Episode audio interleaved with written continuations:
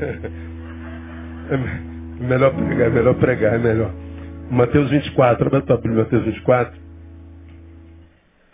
Queria compartilhar uma, uma palavra com os irmãos. Que eu queria terminar hoje. Hoje tem ceia. Acho que ela é importante. Mateus 24 fala sobre o princípio de dores. E lá Jesus conversa com seus discípulos algumas realidades que antecederiam o tempo do fim, alguns sinais na sociedade que, ao serem vistos, deveriam fazer com que seus discípulos entendessem que o fim estava mais próximo. Mas também diz que quando nós víssemos tudo aquilo, é, era só o princípio. Eu não vou ler o capítulo 24 todo, vou me prender a um versículo, mas depois você lê em casa, ele fala de guerras, rumores de guerras, nações contra nações, reinos contra reinos. Ele fala de fome por todo lado, ele fala de pestes. E peste é brincadeira, né? É zika, é dengue, é chikungunya, guilambarré. Agora também sífilis, meu. Epidemia de sífilis é um, é um negócio de louco. O mundo está perdido. E agora, é, esse caos social que nós estamos vivendo no Brasil, que você viu que a nossa democracia é extremamente frágil, um país totalmente popularizado, dividido em torno de uma pessoa, estamos às margens de uma guerra civil. Você pode se preparar, meu irmão, dias ruins virão aí diante de nós. Não, não, os brasileiros não estão unidos em torno de um projeto e nem em torno da melhora do seu país, estão em torno da ideologia de uma pessoa, que é extremamente poderosa. Não entro no mérito da culpa ou, ou da inocência. Mas nós estamos polarizados. Ontem, quando eu vi a imagem de uma velhinha sendo agredida, porque carregava a bandeira do Brasil com a camisa amarela, e pessoas chutando a velhinha, e outros passando do lado e dizendo tem que apanhar mesmo. Alguém disse é a democracia. A democracia é, é para todos os lados. Ou seja, a democracia ela só serve se me beneficiar. Aliás, qualquer coisa nesse país, vamos falar sobre isso um pouquinho, só tem valor se me beneficiar individualmente. Nós não temos consciência social, nós não temos intelectismo político, nós somos analfabetos políticos. Nós somos uma geração cuja fonte de informação é o Facebook, portanto, uma geração idiotizada, que acredita em tudo que vê publicado e imprime opinião sobre o que viu publicado e não pesquisou. E uma geração idiotizada é tudo que o mal intencionado líder quer. Então, é, é, conversar sobre isso é bobagem, porque falar, para quem não tem ouvido, é jogar a conversa fora. Então, vive-se a própria vida, né? E cumpre-se a missão. Mas dentre, dentre os muitos sinais que Jesus fala que acompanhariam tempo do fim, está aí o versículo 37 do capítulo 24, que diz assim, pois como foi nos dias de Noé, assim será também a vinda do Filho do Homem. Vamos juntos? Pois como foi nos dias de Noé, assim será também a vinda do Filho do Homem. Mais uma vez. Pois como foi nos dias de Noé, assim será também a vinda do Filho do Homem. Então acredite, o Filho do Homem volta, Jesus vai voltar. Não perca isso de vista pela carnificação nem pela secularização. Vamos falar sobre secularismo, a desevangelização da alma do discípulo. Secularismo, a desevangelização da alma do discípulo. Então a primeira coisa que eu quero lembrar você que é discípulo de Jesus. Alguns estão deixando de ser, problema de cada um. Cada um faz o que quiser com a sua vida. Somos livres para sermos gestores de nós mesmos. Como você já aprendeu, somos livres, inclusive, para abandonar o libertador. Ninguém tem nada a ver com a vida de ninguém. Cada um dará conta de si mesmo a Deus. Cada um. Lá diante do, do justo juiz, no tribunal, não haverá, foi ele, foi ela. Não. Eu é, é individual. A, a, convivência coletiva, a comunhão coletiva, mas a responsabilidade da nossa salvação é individual. Então, a vinda do Filho do Homem. Jesus está voltando. E a gente não pode perder esse visto. Segundo, diz que será como nos dias de Noé. Nos dias de Noé, o que veio, e eles não acreditavam, era o dilúvio. Portanto, quando Jesus vier, vai vir como um dilúvio. A Bíblia diz que ele virá como, como um relâmpago. O relâmpago, quando bate, quebra tudo, irmão. Nada pode conter. Então será um evento fenomenológico, será contundente, será arrebatador, será destruidor e redentivo e redentor. Então Jesus está voltando. Você que é discípulo de Jesus não pode perder isso de vista. Porque senão você fica olhando só para o horizontal, se esquece de olhar para cima como nos ensina a palavra. Olhando para cima, pensando nas coisas que são de cima. Olhar para cima e pensar nas coisas que são de cima não é ignorar o que está embaixo.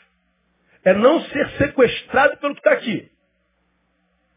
Nas minhas parcas, quase porcas, análises, olhando a vida dos cristãos com os quais eu convivo, se os cristãos hoje falassem de Jesus como falam da vida dos outros, se os cristãos hoje falassem de Jesus como falam do PT, do Lula, de sei lá de quem, se os cristãos fossem diferentes dos que não são e tivessem um conteúdo que pudesse, ao ser externalizado, provocar alguma mudança, ah, seria ótimo, mas infelizmente não se distingue mais a palavra de um cristão para o não cristão, não se distingue mais o respeito de um do outro. É tudo igual.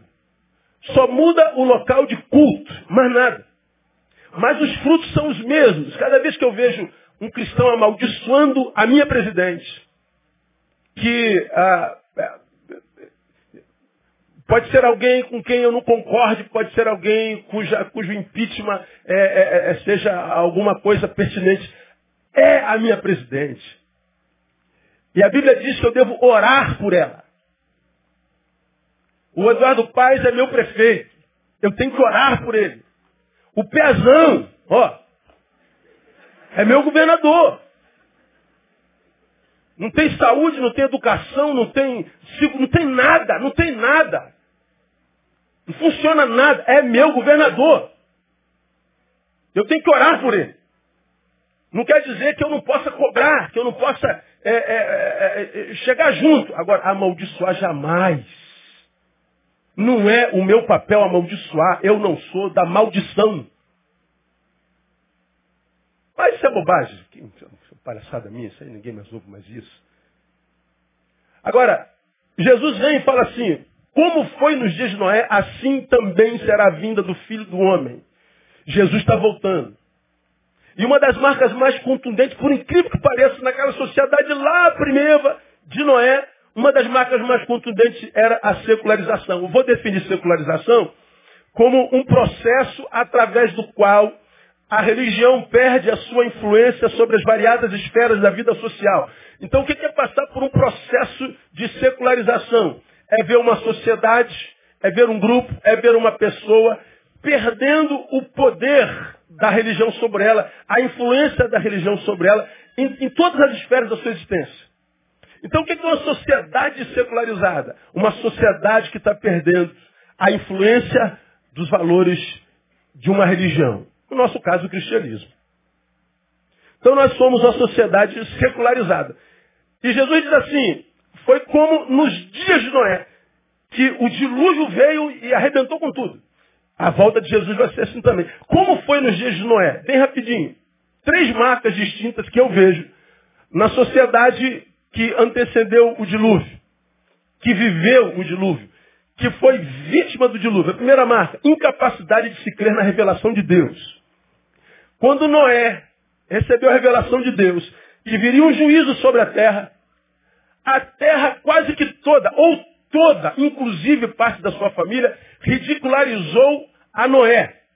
Para com esse discurso idiota de, de, de, de Deus, de, de, de punição, de, de água. Para com esse discurso religioso. Para com esse negócio de, de, de, de, de fé. Para com isso, Noé. A marca da sociedade era total. Todos se perderam. Era a incapacidade de se crer na revelação de Deus. Noé foi ridicularizado durante aqueles anos todos que ele teve para construir a arca. Dezenas e dezenas de anos. Ridicularizado, ridicularizado, ridicularizado. Bom, crer hoje é a mesma coisa, é ser ridicularizado. Crer é não pensar. Hoje, é, quem pensa diz não crê. A moda é o ateísmo. Mas como você já me ouviu falar mil vezes, para mim é um ateísmo psicológico. É um ateísmo que é, esconde uma fé por causa da ridicularização, portanto, é a adoração da própria imagem. Eu estou com medo do que vão dizer de mim. Os maiores idólatras estão os crentes, portanto, estão preocupados com a própria imagem. A gente acusa os católicos de adorarem a madeira, a gente adora a nossa própria imagem. Somos, grande parte de nós, crentes 007. É crente, mas ninguém sabe. Você está lá na moita, não é? Agora, por que, que isso é uma realidade? Porque ah, dizer que se crê hoje é não pensar. É ser ridicularizado. Você já, já me viu contar aqui, 96, é, quando eu fazia pensamento convergente entre filosofia e psicanálise na PUC.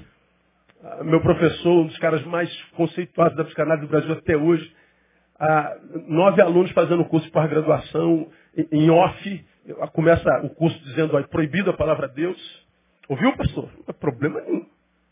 Você não vai ouvir falar Deus na minha boca nenhuma vez, só pode ficar tranquilo. Se alguém falar em Deus aqui, não será eu. E eu não falei. Os três, quatro meses de, de curso passa.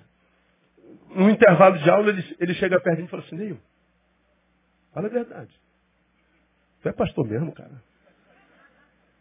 Daquele que fica lá na frente falando.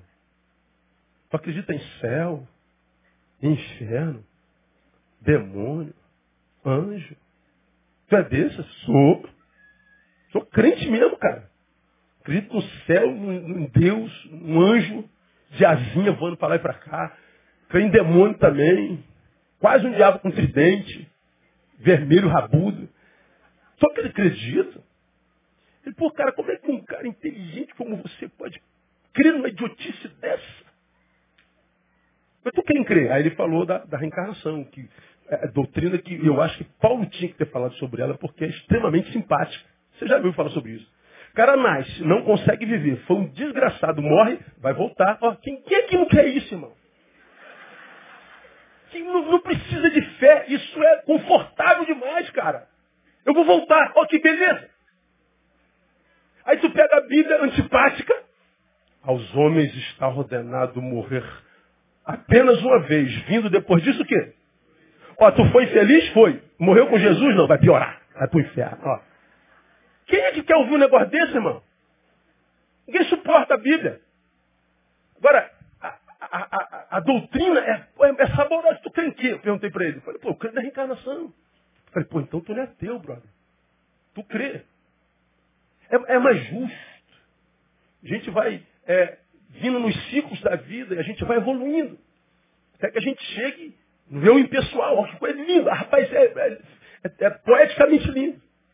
Eu falei, está tranquilo, para mim está tranquilo. Não tem problema nenhum, cara. Olha, para mim, se essa doutrina for a verdade, ó, está tranquilo. Por quê? Eu acreditei em Jesus, que não existiu. Mas ele disse, honra teu pai e tua mãe. Cara, eu fui um filho que eu tenho certeza meu pai se orgulhou a beça. Jesus disse assim, olha, é, pai, não provoque a ira dos vossos filhos. Cara, eu sou um pai que eu acredito que minhas filhas amam a beça. Maridos, ame a sua esposa. Ó, oh, eu acho que a minha esposa me ama pra caramba. Eu não acho, eu tenho certeza. Vai fazer 28 anos. Somos os melhores amigos um do outro até hoje. Ó, eu sou pastor, faço bem a gente. Você não tem noção de quantas famílias eu já ajudei a restaurar, quantos drogados eu tirei da, da, da vida, quantos suicidas eu, eu, eu, eu demovi da, da ideia de. Quanto, rapaz, você não tem noção de quanto a minha vida está tatuada na vida de uma multidão de gente, de uma geração inteira. Você não tem noção de quanto bem eu faço na vida. Então, se no que você crê for verdade, na outra vida eu estou bem, eu venho pelo menos como professor da PUC. No mínimo. Eu vou evoluir. Ele riu e tal. Agora vamos imaginar, meu brother, que a tua fé não seja verdadeira e a minha seja, e o único caminho para Deus, para o céu, é Jesus de Nazaré. Para onde tu vai? Ele falou, vamos mudar o rumo dessa prova? Vamos mudar o rumo dessa prova. Aí eu falei para ele, meu irmão, vale a pena acreditar em Jesus mesmo que ele não tivesse existido. Você é discípulo de Jesus, amém ou não? Se não existir nada disso, aquilo for verdade, porque você ouviu Jesus de Nazaré, você está garantido na próxima vida. Fica tranquilo, vamos aplaudir o Senhor. Não tem como perder servindo a Jesus. Tem jeito. acertando ou errando, a gente se dá bem. A vitória é nossa pelo sangue de Jesus. Agora, a cultura preponderante é crer é não pensar. É igualzinho lá. Segunda marca lá, subjetividade diluída no coletivo. O indivíduo que o sujeito é, é diluído no coletivo. Falta de personalidade. Se o cara está com, com, com, com, a direita, ele, ele age com a direita. Daqui a pouco, amanhã, ele está na esquerda. E ele age como a esquerda. Daqui a pouco, ele está no centro. Ele age como o centro. Se ele cai na torcida do Flamengo, ele tira a do Vasco bota do Flamengo. É, raça, raça, ruim raça, ruim raça, raça, é, ruim raça. Se está no Vasco, né? É, é, o cara, meu irmão, o que, que você é, meu? Para que time você torce, cara? Qual Deus você serve? Qual é a tua ideologia? Qual a tua missão? Você nasceu para quê? Qual o teu lugar no universo? Qual o teu lugar no mundo? Tua vida se justifica no quê? Qual o projeto que te faz acordar? Tu anda para qual alvo? O que te tira do lugar? Quem é você? O cara não sabe. Uma geração sem personalidade. Que está em busca, porque não tem personalidade, de uma tribo na qual ele se encaixe. Ele acha que porque eu me encaixei, é meu lugar. Ah, eu, não, não botei lá, esqueci de mandar pro. Tem, tem uma foto rodando de um, de um alho, de um dente de alho. Um dente não, como é que é? Cabeça de alho. Tem todos os dentes, não é isso? Então, aí tem uma cabeça de alho, de onde se tirou um dente. Aí botaram um gomo de tangerina. Ficou igualzinho. Aí diz lá, nem todo lugar no qual você se encaixa é o teu lugar. O gomo de tangerina coube certinho no dente de alho, mas não é o lugar dele. Eu estou encaixadinho, mas não é meu lugar. Você vai morrer confortavelmente e só vai saber que morreu depois de morto. Não há mais esperança. Então nós vivemos uma sociedade despersonalizada. Você não acredita em mais ninguém, você não sabe mais o que é o quê. Você não sabe quem é quem. Agora a identidade até de gênero está complicado. Ou menino. Não, menino não. Optei por ser menina. Mas tu tem, tu tem um negócio pendurado aí, cara. Não, isso foi um erro da natureza. Porque homem ou mulher é uma questão de gênero. Não sabe mais nada.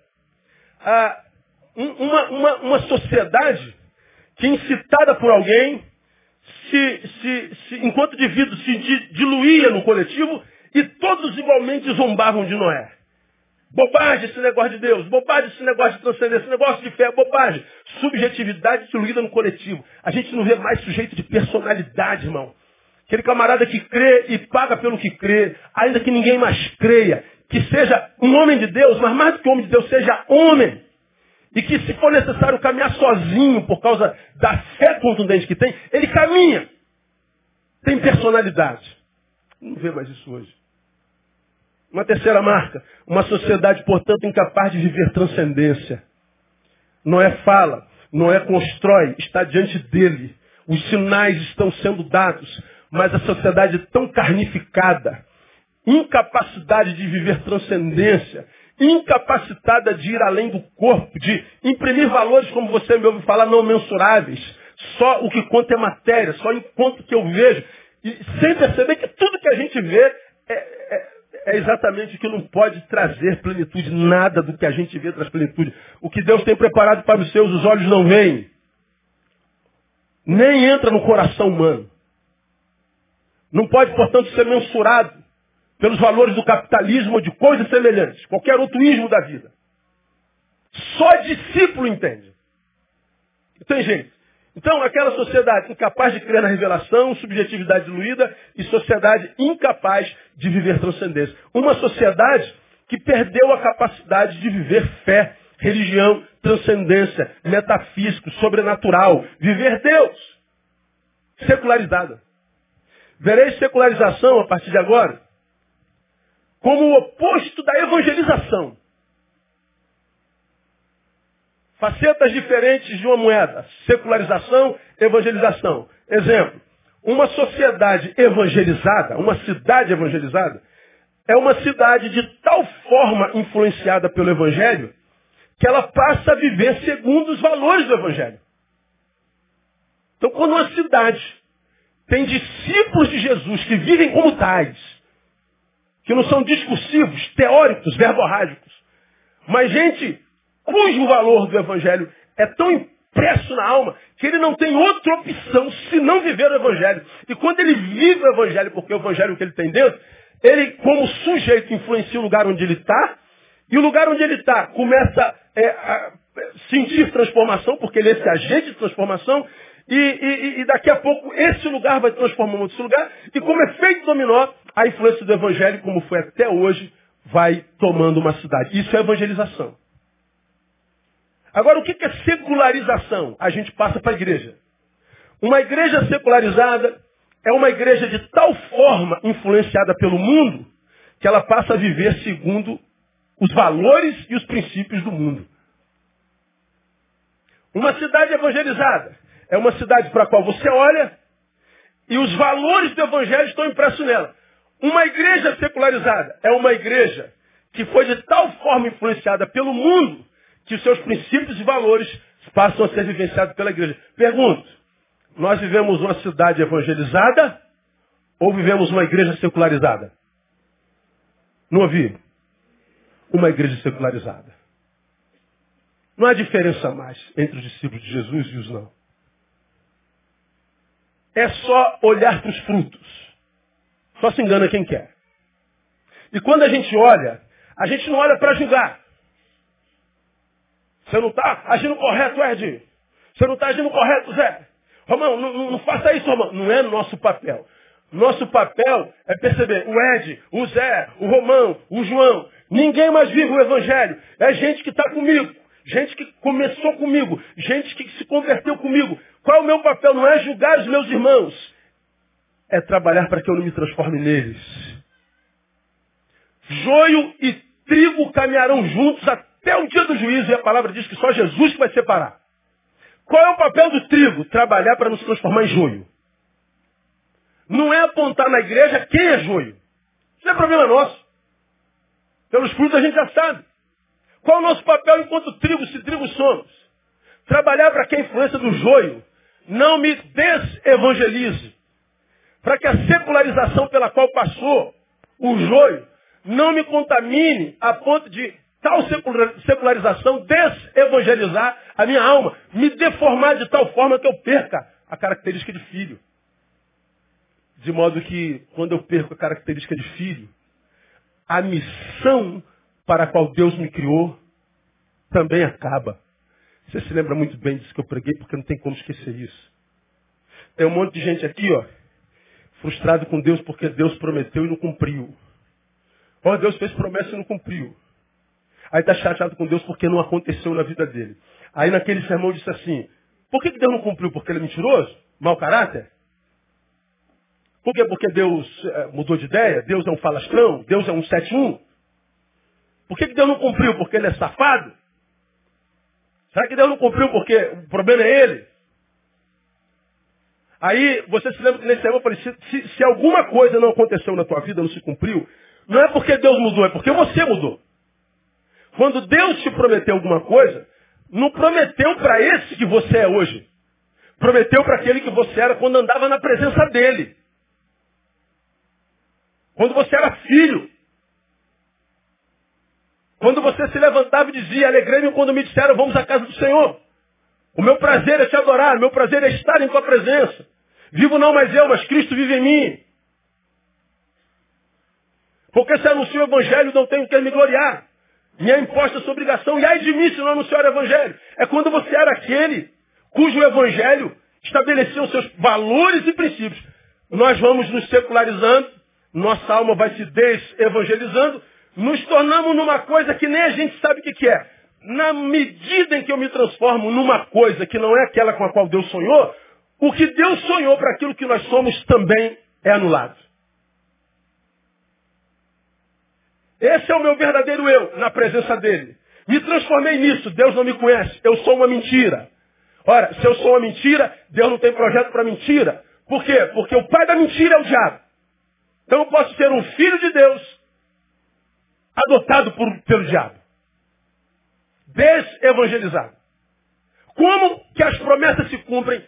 Como que o que Deus falou comigo se cumpre? Voltando a ser o que eu era na presença dele voltando ao Evangelho, voltando ao início de tudo.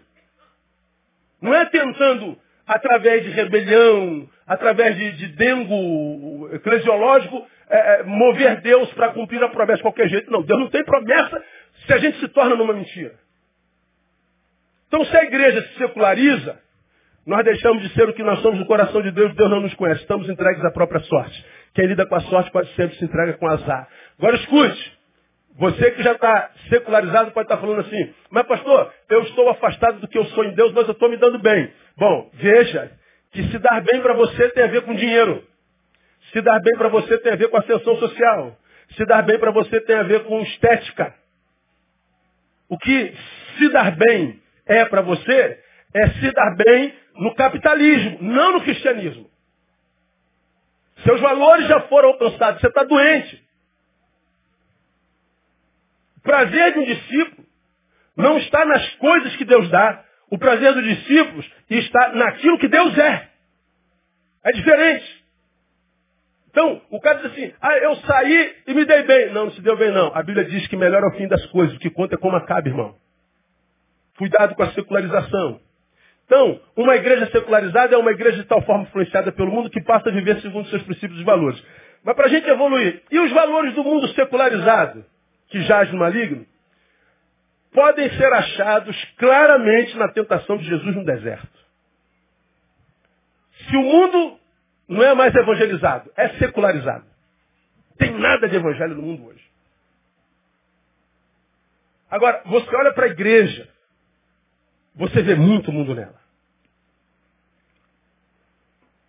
Você já me ouviu falar que essa questão da igreja no mundo, mundo na igreja, melhor dizendo, é uma questão discutida pelos crentes desde que os crentes existem.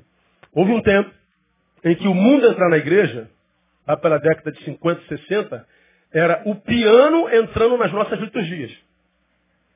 Quando botaram um piano, piano, Joel, Aliás, nem era piano, era aquele harmônio que, que, que você tinha que dar órgão, que você tinha que dar corda com o pé para ele tocar. Quando aquilo entrou, aquilo foi um escândalo na igreja. Eu não era nascido ainda, louvado seja o nome do Senhor. Mas foi um escândalo. Bom, a cultura evangélica abraçou o órgão. Hoje ele é quase saco. Mas, aí já, já era nascido nessa época, década de 70, entrou o que na igreja? Diga aí. Bateria, irmão. Quando botaram bateria no culto evangélico, oh, os velhinhos levantavam e iam embora, mas espraguejando é tudo e todos. O baterista era o próprio capeta na igreja. Esse moleque toca bateria, isso é o demônio personificado. Não sei se isso tem alguma coisa de verdade. Acho que não. não é? Tem não, né, Dilson? Pelo amor de Deus. Tadinho, Dilson, o nosso baterista, é santo esse homem. Pensa no cara santo, é o Dilson. Nem, nem devia ser baterista esse cara, mas é. Para limpar, limpar a classe, limpar a classe. Então, quando, quando isso aqui entrou, irmão, isso, isso foi uma. dividiu igreja. Dividiu igreja. Mais adiante, entrou isso aqui, ó. Imagina, meu.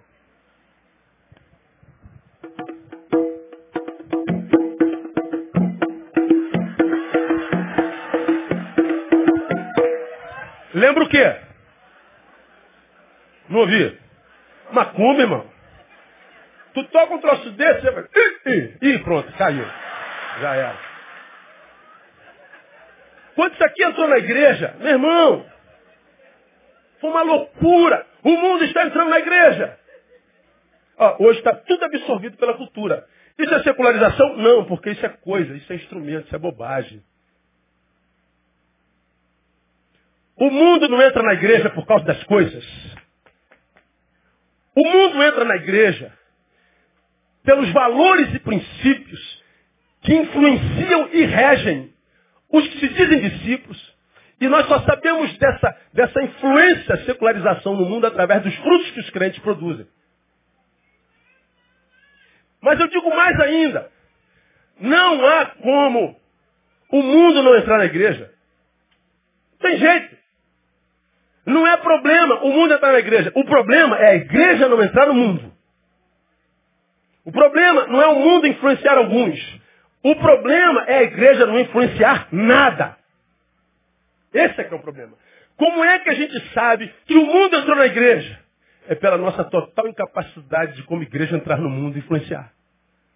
Não é bateria, irmão. Se o cara ali do, do centro da esquina, pastor, posso bater aqui hoje? Bate, irmão, bate aí. Nada do que está nele vai se manifestar aqui a poder no nome de Jesus. Então, quando ele entra aqui e toca, não foi o mundo que entrou na igreja. O problema é a gente não ter moral, caráter, nem credibilidade para entrar nele. Ganhar o seu respeito, amizade e o direito de evangelizá-lo. Somos 43 milhões de evangélicos e o Brasil está ao pé de uma guerra civil. E grande parte dos produtores dessa guerra são cristãos.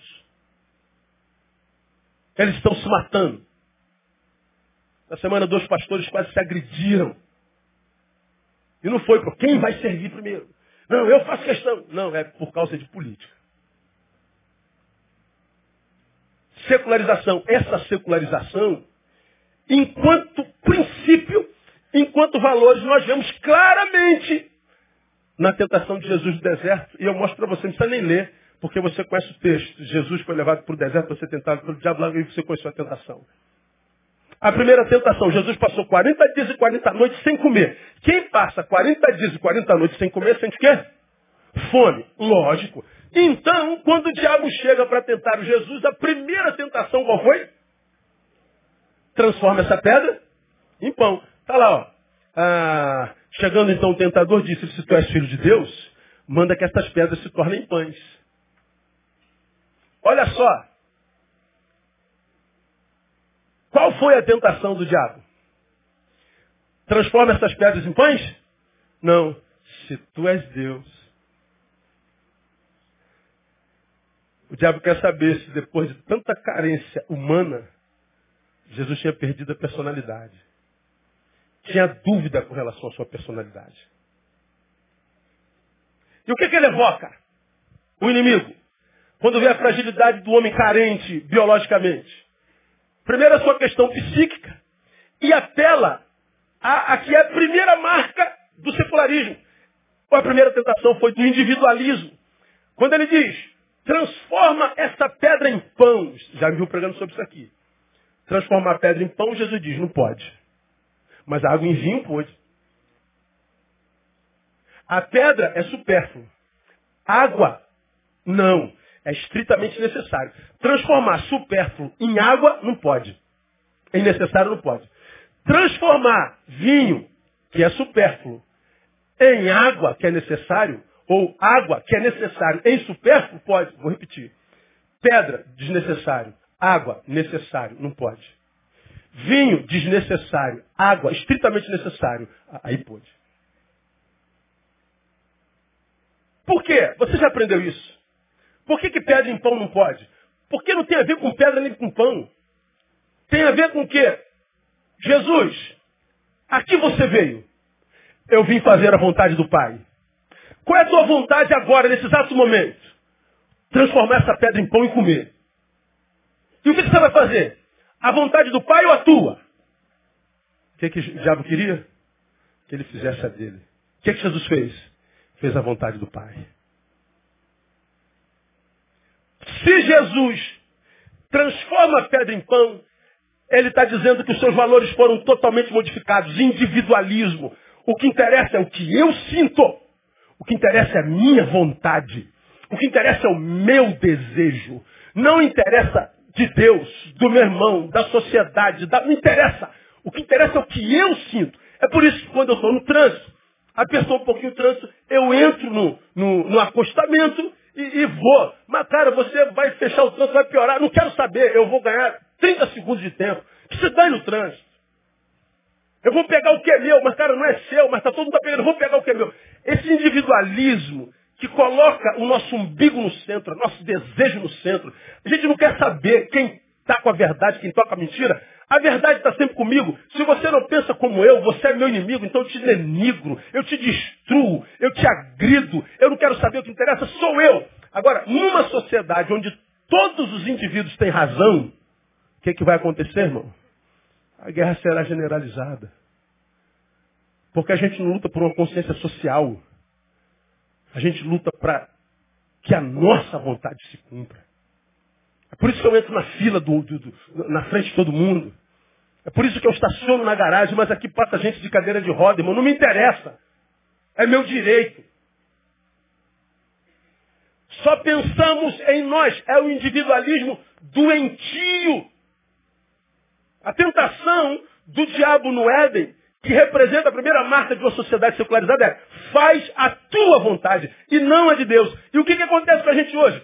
Se eu estou com vontade de vir à igreja, eu venho. Se eu não estou, a minha vontade que prevalece. Mas você não tem responsabilidade lá hoje? Tenho. Mas o, o que tem lá é, não sobrepuja ao meu desejo, à minha vontade. Vamos servir alguém lá em Gramacho? Ah, não estou com vontade não. Pô, mas você tem o que aquela pessoa precisa, é um privilégio. Não, não estou com vontade. O que interessa é a minha vontade e não a necessidade daquela pessoa. Criamos um planeta e dentro do qual 7 bilhões de outros planetas. Cada um vivendo no seu próprio mundo, sem se preocupar com necessidades e carências do mundo de quem quer que seja. Vivemos no meio da massa extremamente só. E a solidão está matando essa geração, de modo que ela está se suicidando cada vez mais. Uma geração que não tem mais em outras pessoas fonte de vida. A gente não se alimenta mais do outro. Não há mais gente em, qual, em, quem a gente beba, em quem a gente se alimente, em quem a gente se aqueça. E nós não somos mais fonte de alimento para ninguém e nem aquecimento de ninguém. Estamos extremamente sós no mundo. Depressão, graça. Ninguém dorme mais sem remédio. Ninguém consegue mais alegria sem beber alguma coisa, sem cheirar alguma coisa. Ninguém consegue ficar valente sem tomar alguma coisa. Tudo que a gente faz é tudo artificial. Já viu falar sobre isso. Quem dorme só dorme com remédio. Quem se alegra só se alegra com estímulo exterior. O cabelo só fica liso se passar formal no bagulho. Não tem jeito. Só emagrece se tomar remédio. Só fica forte se der injeção de cavalo. Tudo é artificial. Tem nada natural no ser humano. Nada. Agora eu pergunto a vocês e respondo. Você acha que Deus nos criou para viver uma vida artificial como essa? Sim ou não? Claro que não. Efeito da secularização. Estamos aqui, ó. Duas mil pessoas. Cada um de vocês só. Pega teu Face, tem cinco mil pessoas. Você não conhece ninguém profundamente. Bota tua postagem, 200 mil visualizações. Tu não sabe quem é nenhum deles. O cara discorda de você e mete o pau em você. Nunca esteve com você um minuto. Individualização.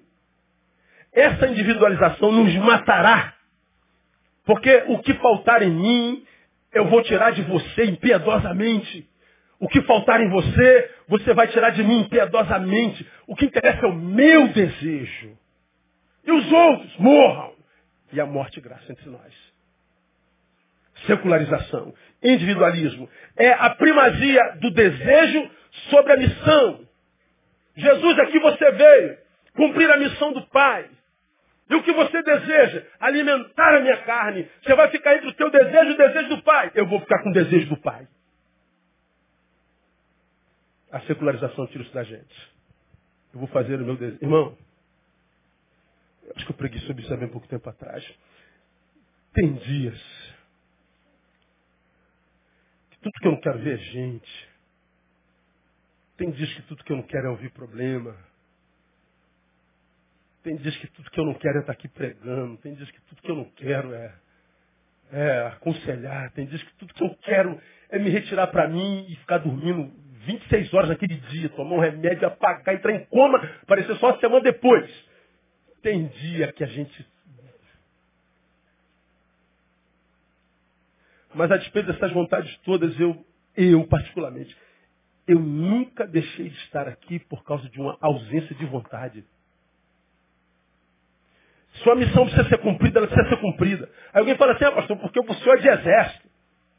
Senhor é paraquedista do exército, senhor é montanha, senhor é céu, não tem nada a ver com o exército. Tem a ver com princípios e valores. Se você foi criado por Deus, Deus te criou para uma missão. E a felicidade nessa missão está em cumpri-la, da vida, está em cumprir essa missão. Qual é a tua missão? A missão do homem secularizado é correr atrás da sua própria felicidade. Estou correndo atrás da minha felicidade. Estou correndo atrás da minha felicidade. Estou correndo atrás da minha felicidade. Eu nunca vi tanta gente correndo atrás da felicidade. Eu nunca vi tanta gente triste. Eu nunca vi tanta gente infeliz. Estou correndo atrás da minha felicidade. Todo mundo correndo atrás. Nunca vi tanta infelicidade. Estou em busca de um grande amor. Estou em busca de um grande amor. Estou em busca de amor. Quero ser feliz. Eu nunca vi tanta gente ferida por amores adoecidos. Não, meu objetivo é emagrecer. Meu objetivo é emagrecer. Somos uma sociedade obesa. Tudo do que essa sociedade corre atrás é tudo que ela não consegue encontrar. Porque está correndo atrás da coisa errada. Aí vivemos uma sociedade cansada. E você vai se lembrar disso. O pior cansaço é aquele que nos acomete quando nós buscamos descanso no lugar errado. Mastiga aí com os dentinhos do cérebro. A gente acha que vai descansar quando emagrecer, quando ficar rico, quando ganhar. Aí você percebe que tomou posse daquilo e está mais cansado ainda. Colega de, de, de, de academia. Perguntou para a mãe, cadê, cadê a filha? Tentou se matar essa semana. Quantos quilos perdeu? 30 quilos. Emagreceu 30 quilos. Saiu disso para isso. O sonho de cada um de nós. Então, eu vou ser feliz quando emagrecer. Quando emagreceu, tentou se matar. Porque não está numa coisa, isso é a visão de uma sociedade secularizada. Meu irmão, você nasceu de novo. Você vive para cumprir uma missão no mundo. E quem te comissionou foi Deus em Jesus de Nazaré. Você não é obra do acaso. Deus tem um projeto para a tua vida e a tua vida deve descobrir qual é esse projeto. E cumprir esse projeto é o lugar da tua felicidade. Diga para quem está falando, Deus pensou em você, cara, sonhou contigo. Individualismo. Fazer a vontade, a, sua, a tua vontade não de Deus. A primazia do desejo sobre a missão é a exclusão de Deus do seu lugar de primazia em nós. É quando a gente põe Deus para fora e diz, agora eu vou viver a minha vida. A gente põe Deus para fora, eu vou viver os meus planos. A gente põe Deus para fora, eu vou correr atrás dos meus projetos. E quando a gente põe Deus para fora, Deus vai quietinho. E nem diz assim, vamos conversar, Neil. Deixa eu ficar mais um pouquinho, não. Deus simplesmente sai. Cara, Deus é um gentleman. Eu amo esse Deus. Se você botar Deus para fora, ele vai. Mas se você falar, Deus, eu faço questão de ti, ele fica e transforma a tua existência no nome de Jesus. Aplauda ele forte. Segunda marca do secularismo na sociedade contemporânea é vista na tentação do deserto. A primeira, individualismo, a segunda, ostentação. E disse-lhe, se tu és filho de Deus, lança-te daqui abaixo, porque está escrito aos seus anjos dar a ordem a teu respeito, eles te susterão nas mãos para que nunca tropece em alguma pedra. O que, que o diabo está propondo ao Senhor? Pô, para que, que sacrifício todo, pô? Sobe no pináculo e se joga. Imagina, os anjos aparecendo, segurando o Senhor e botando o Senhor no centro de Jerusalém. Imagina, vai sair em todos os jornais da, da, da, da época, a Globo, Record, Vai sair nas mídias sociais. Olha, esse é o Messias, olha os anjos, fotografe os anjos. O que, que ele está propondo a Jesus? Fama instantânea. Você não precisa passar por deserto, passar fome. Você não precisa é, atravessar a via crucis. Você não precisa ser traído, humilhado. Você não precisa ser crucificado, prego na mão, é, flecha do lado. Você não precisa de coroa de espinho. Você não precisa disso tudo. Você pode ser reconhecido como Deus instantaneamente. Você pode ficar famoso logo. Ostentação. Fama instantânea advinda de uma produção inútil. Ou seja, se Jesus ficar famoso desse jeito, a sua produção que lhe fez famoso seria inútil. A proposta era de ostentação.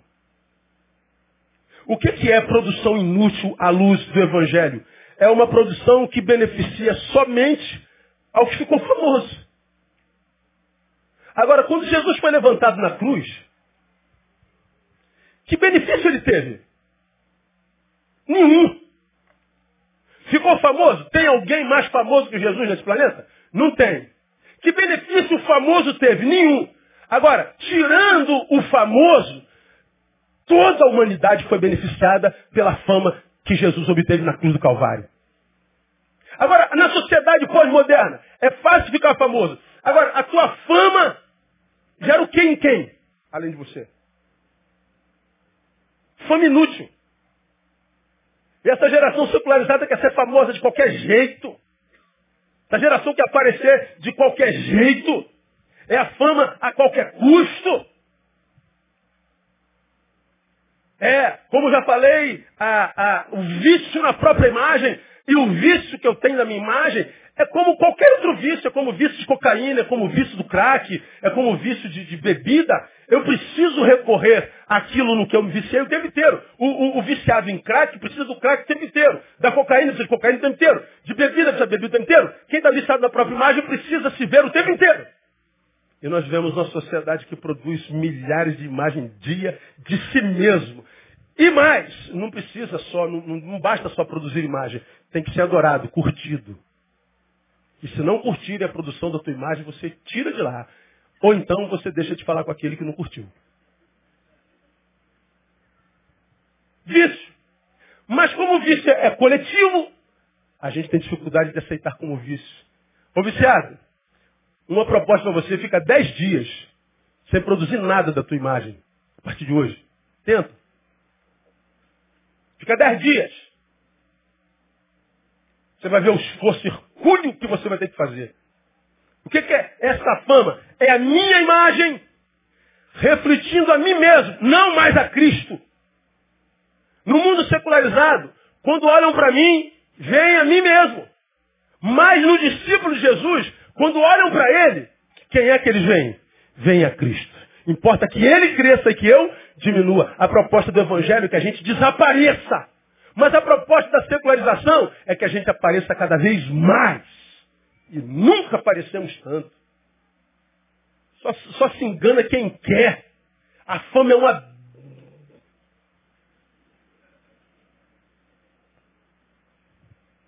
Ostentação. Vamos terminar. Terceira. Terceiro fruto da secularização que está lá no, no deserto. A lei do menor esforço. Individualismo, ostentação, a lei do menor esforço. Novamente, você pode falar tudo do diabo. Só não pode falar que ele é preguiçoso. O diabo é trabalhador. Se alguns crentes fossem igual o diabo, a gente estava bem. Trabalhador. Novamente, aí, o diabo levou um monte muito alto, mostrou-lhe todos os reinos do mundo. Quantos reinos do mundo? Todos. E a glória deles. Aí veio, tudo isto te darei. Se prostrado, me adorares. Sobe aqui, Jesus. Sobe. Deixa eu descortinar aqui para tu ver o que, que eu tenho. Todos os mundos e a glória deles. Tudo isso é teu. Você só precisa se ajoelhar aqui um minutinho. Só. Mas isso tudo é meu se eu fizer só isso. É, você não precisa se esforçar, pô. Você não ouviu, Jesus, a, a música do Milad? É meu, somente meu, todo o trabalho. O teu trabalho, Jesus, é se curvar a mim. É só isso. Ó, para que trabalhar? Quem inventou o trabalho? Ah, deve ter sido o diabo. É muito sacrifício. Escuta. Essa proposta há de ter sem se esforçar é diabólica. E vem em contraposição à palavra de Jesus que diz: Se alguém quer vir após mim, Negue-se a si mesmo, que mais? Tome a sua cruz e siga-me. Agora pense comigo, você já me ouviu falar sobre isso. Essas palavras de Jesus nesse tempo têm ganho uma proporção nunca antes alcançada. Tudo isso te darei, e o negue-se a si mesmo. Terminando. A compreensão disso vai se tornando cada vez mais óbvia à medida que os anos passam, uma vez que a cada ano o si mesmo, cada ano o si mesmo, tem do, do mundo, tem no mundo mais ofertas, ou seja, o tudo isso te darei. O, o si mesmo é cada vez mais bombardeado pelo tudo isso te darei. Cada vez o tudo isso é maior em proporção e oferta. Porque quando Jesus foi levado ao monte, ele estava no deserto da Judéia. E diz, mostrou tudo aquilo. Para o que, que Jesus olhava? Jesus olhava provavelmente para alguns vilarejos, para muitas montanhas, olhava para um deserto, olhava para uma extensão de terra que perdia de vista no horizonte. E o diabo dizia assim, ó, tudo isso te darei. Agora, quando você é levado ao pináculo, e o diabo diz assim, ó, tudo isso te darei, te põe no alto do Cristo Redentor. Olha tudo isso. E você vai vendo as belezas do rio. Você vai vendo as baladas do rio, as mulheres do rio, os homens do rio, os negócios do rio, a beleza do rio, os princípios, os valores, a estética,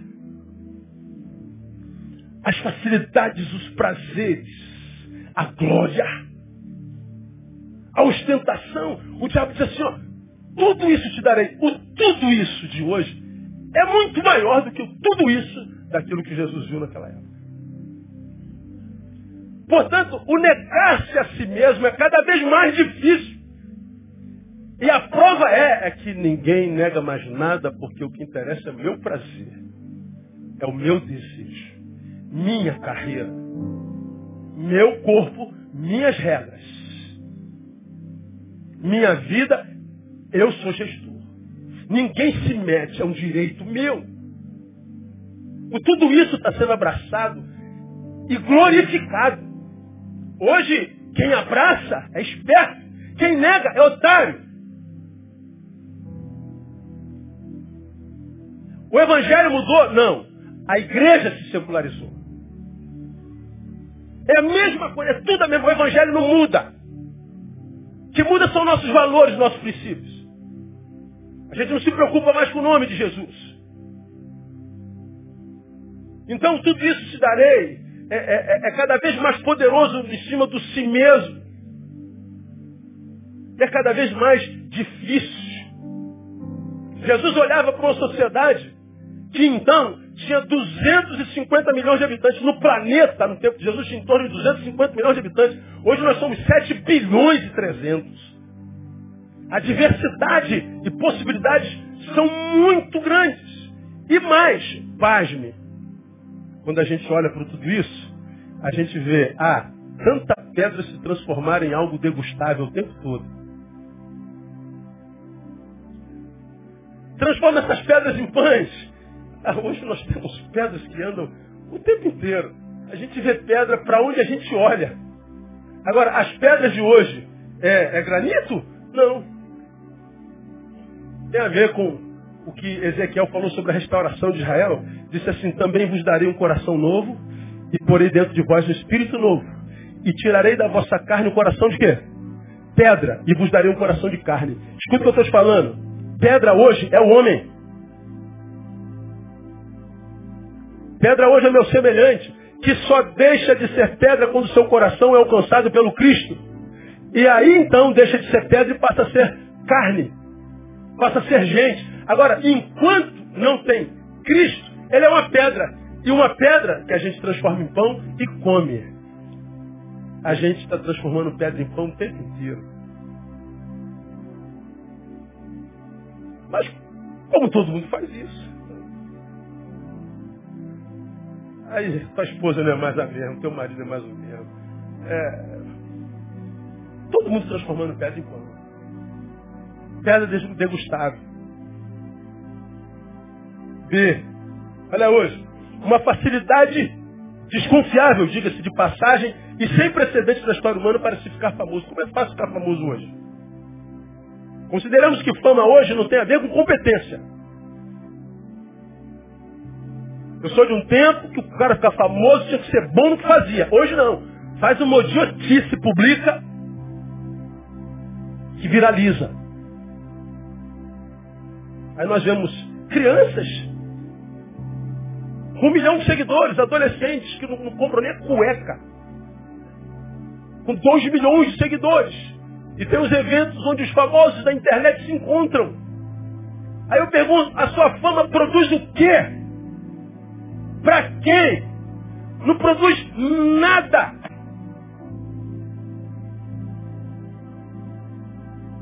Que fama é essa que essa geração ganha? Eu vou chamar essa fama, grava isso, de fama antagônica. Por que fama antagônica? Primeiro porque tem na raiz uma anta. E como se não bastasse, essa fama vem contra a minha dignidade. Famoso não é pessoa, é o seu glúteo. É o seu corpo. É a idiotice que falou. É a música que você fez, que embora a música não comunica nada, não comunica nada, só arrepia corpos. Músicas horríveis, não tem nada de cultura, não produzem verdade alguma, não produzem reflexão alguma. Pega o sertanejo universitário, pode mandar me matar aí agora. Não tem uma música que comunique cultura. Mas mexe o meu corpo. Me arrepia. Não é só a, a, a, é música dessa geração. Tá, tá, tá, tá, tá, tá, tá. Olha que profundidade. Lepo, lepo. Teteretê,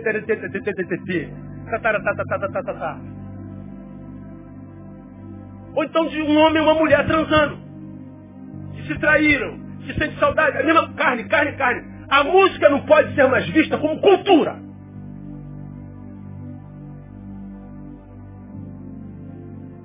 Estávamos eu, Isaías e mais alguém ouvindo algumas músicas ontem.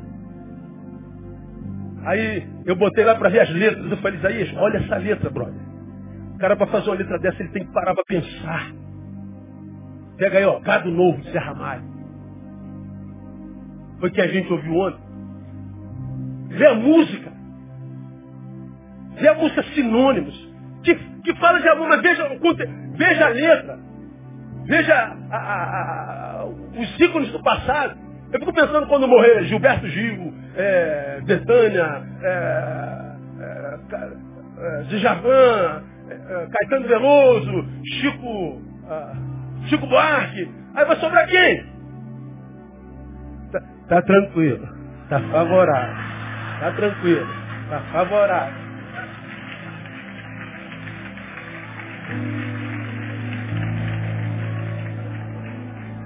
Qual é a música da onda? Porque Ana chora. Ana.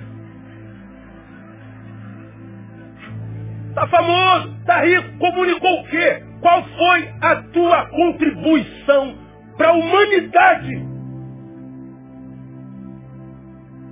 Qual é a tua utilidade, além de ganhar dinheiro para si, e viver uma fama cujo único beneficiário é você?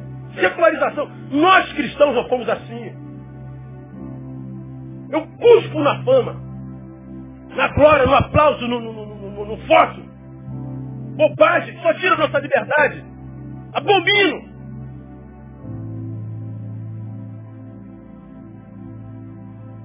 Fama antagônica. Tem na raiz uma anta e como se não bastasse, eu encontro a minha própria indignidade. Famoso é o glúteo, é a coxa, é a música que, embora arrepie, não comunica nada.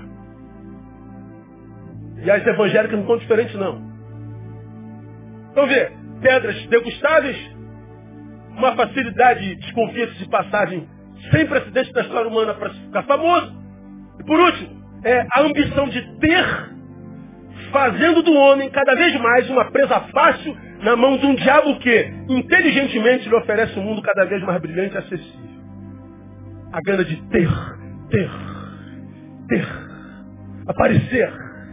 Ah, meu irmão, quando a nossa ambição é ter e aparecer, o diabo olha assim para a multidão, você salta como um leão no escuro. Ali, aquele ali é presa fácil. Ali, pega aquele.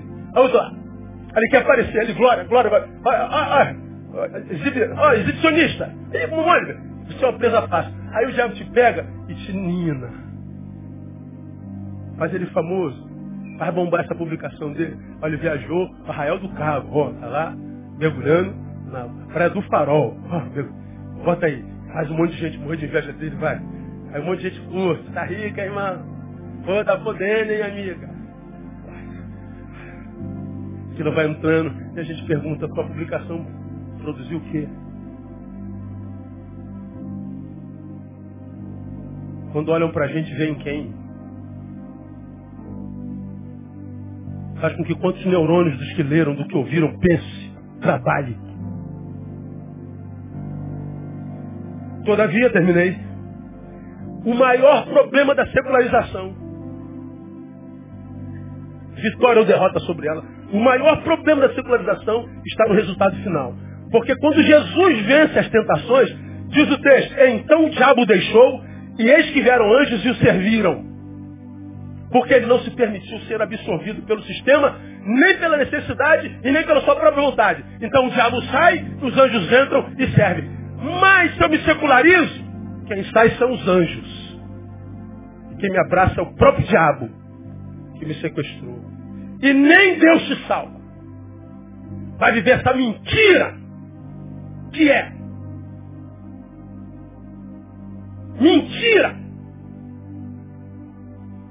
Deus não pode agir numa cultura de mentira. Então, de repente, é melhor desligar o Facebook e mergulhar no quarto em choro e arrependimento dizer, Deus tem misericórdia de mim. Porque é como termina que conta. Prego com toda a reverência, irmão, toda a reverência. A palavra que eu prego, a geração que eu sirvo, é o Deus que conhece as nossas intimidades. Prego como quem ama, como quem está falando a filha, minhas filhas estão aqui sentadas. Não estou brigando, não estou julgando. Eu sou ministro da palavra, minha intenção é esclarecer, clarificar, para que você veja com seus próprios olhos e decida. Que o Senhor tenha misericórdia de nós. Porque o secularismo é a desevangelização da alma do discípulo, que nós possamos, se queremos isso, dizer, Deus, uma vez que a minha alma foi evangelizada pela tua palavra, isso é graça, eu quero andar e viver nessa graça, para que quando olharem para mim te vejam. Eu não estou falando de uma religião. Eu não digo lugar em mim onde eu vou. Sou pastor, sou evangélico todo lugar que eu estou, eu pretendo exercer minha influência de uma forma humana, de modo que quem sabe alguém diga, tem alguma coisa diferente em você, cara. Ora, se há algo diferente você, ele está te comparando com alguma outra coisa, não está? Com o que que você é comparado quando alguém diz, tem algo diferente de você? Ele está te comparando com a cultura vigente. E a tua cultura, anticultura, vivida na cultura vigente. Tem alguma coisa. Cara, você não é igual a gente. Tem os princípios, valores. Você é um cara aparentemente normal, mas tem alguma coisa diferente. A cultura é o princípio. Eu deixo isso aqui com você para a gente terminar. Você se diz um cristão. Vamos imaginar que você fosse preso, acusado de ser cristão.